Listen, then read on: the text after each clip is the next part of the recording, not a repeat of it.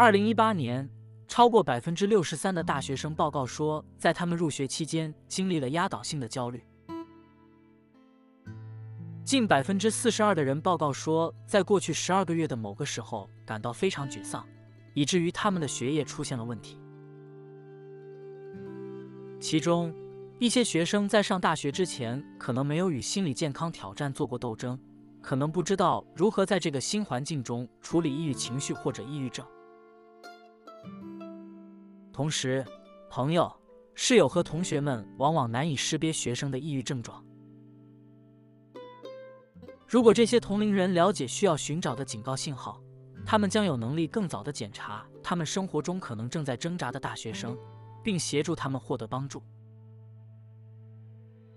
更重要的是，熟悉这些警告标志可以帮助遏制每年成千上万的可预防的因为自杀而导致的死亡事件。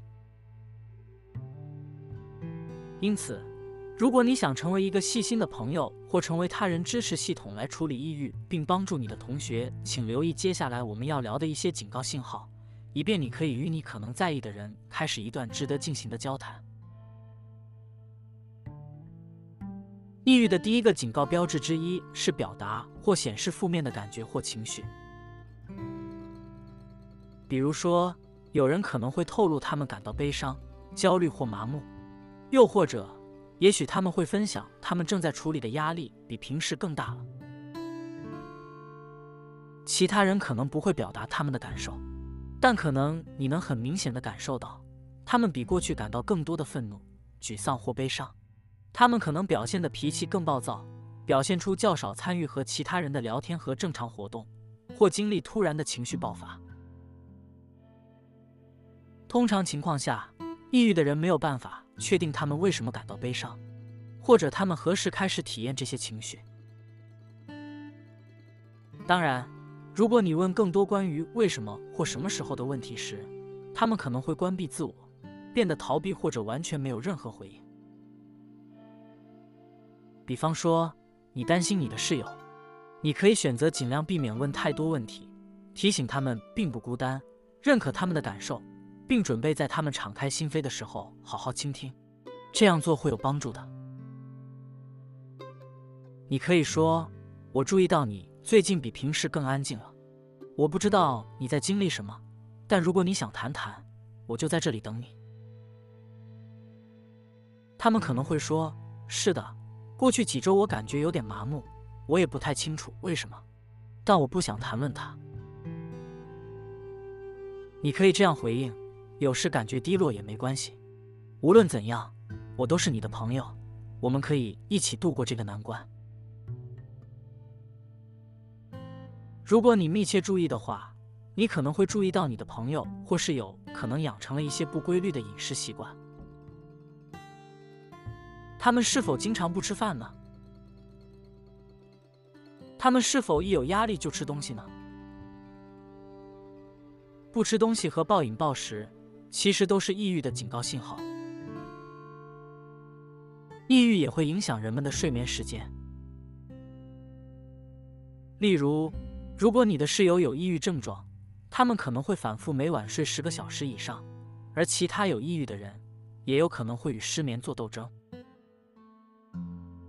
在这种情况下，最好不要对某人的饮食或睡眠习惯进行评论。相反的。你可以询问他们可能有这种行为的根本原因。你可以说：“你看起来可能可以使用一些咖啡因，你是不是一直在熬夜追看你喜欢的节目呢？”他们的回答可能是：“实际上，我最近一直无法入睡，所以我打开了电视，希望电视的白噪音能帮助我睡觉。”这个时候，你可以顺势闻到。有什么事困扰着你吗？我知道，当我有心事的时候，我很难入睡。我希望你知道，如果你想说话，我会陪你的。另外，当你在大学期间，爱好是探索你的兴趣和缓解压力的一个好方法。然而，与抑郁做斗争的大学生可能不屑于从事他们过去喜欢的活动，他们也可能避免社交场合，包括与朋友相处的时间。这种普遍缺乏兴趣的情况是抑郁的一个明显迹象，而且往往会延续更多的孤独、孤立和悲伤的感觉。如果你的室友很少离开宿舍，你可以提议一起做一些事情，或者什么都不做。比如说，你可以问：“你想和我去吃冰激凌吗？”他们可能会拒绝，说：“不用了，谢谢。我真的不想去任何地方或做任何事情。”那你可以说：“好吧，我其实没有什么事情要做。我们可以在这里一起安安静静的，什么都不做。”抑郁并不总是来自特定的环境，来自各种背景和情况的人都可能经历抑郁。不幸的是，这可能会使那些过得很好但仍然与抑郁做斗争的学生产生罪恶感。结果，这些感觉会使学生陷入漩涡，因为他们认为自己是一个负担或不完整，这可能使症状更加严重。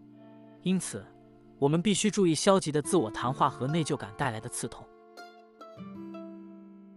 你可以帮忙阻止消极的自我谈话，肯定你室友的感受，并多多提醒他们的价值。一个常见的例子可能是这样的：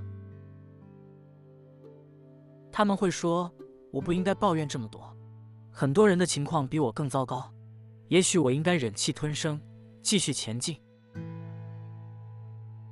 你的回应可以是：“不，你完全有权利这么想，你的经历是真实的。”你可以花尽可能多的时间来解决你过去的创伤，你也应该再次感受到完整。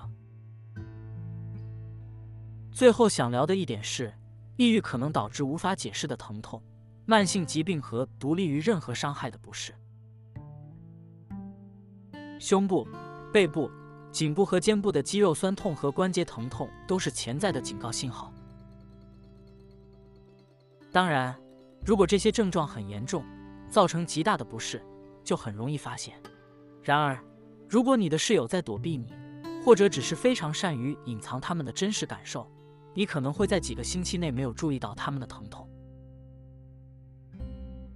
在下结论之前，你可以询问潜在的伤害或潜在的条件，然后你可以和他一起努力寻找缓解不适的方法。一个场景可能是这样的：他们说。哎，我的下背部最近很难受。你可以说，你是不是睡得很不舒服，或者前几天打篮球时受伤了？他们的回应可能是没有。我想这可能与我的睡眠时间有关，但我最近也觉得不对劲。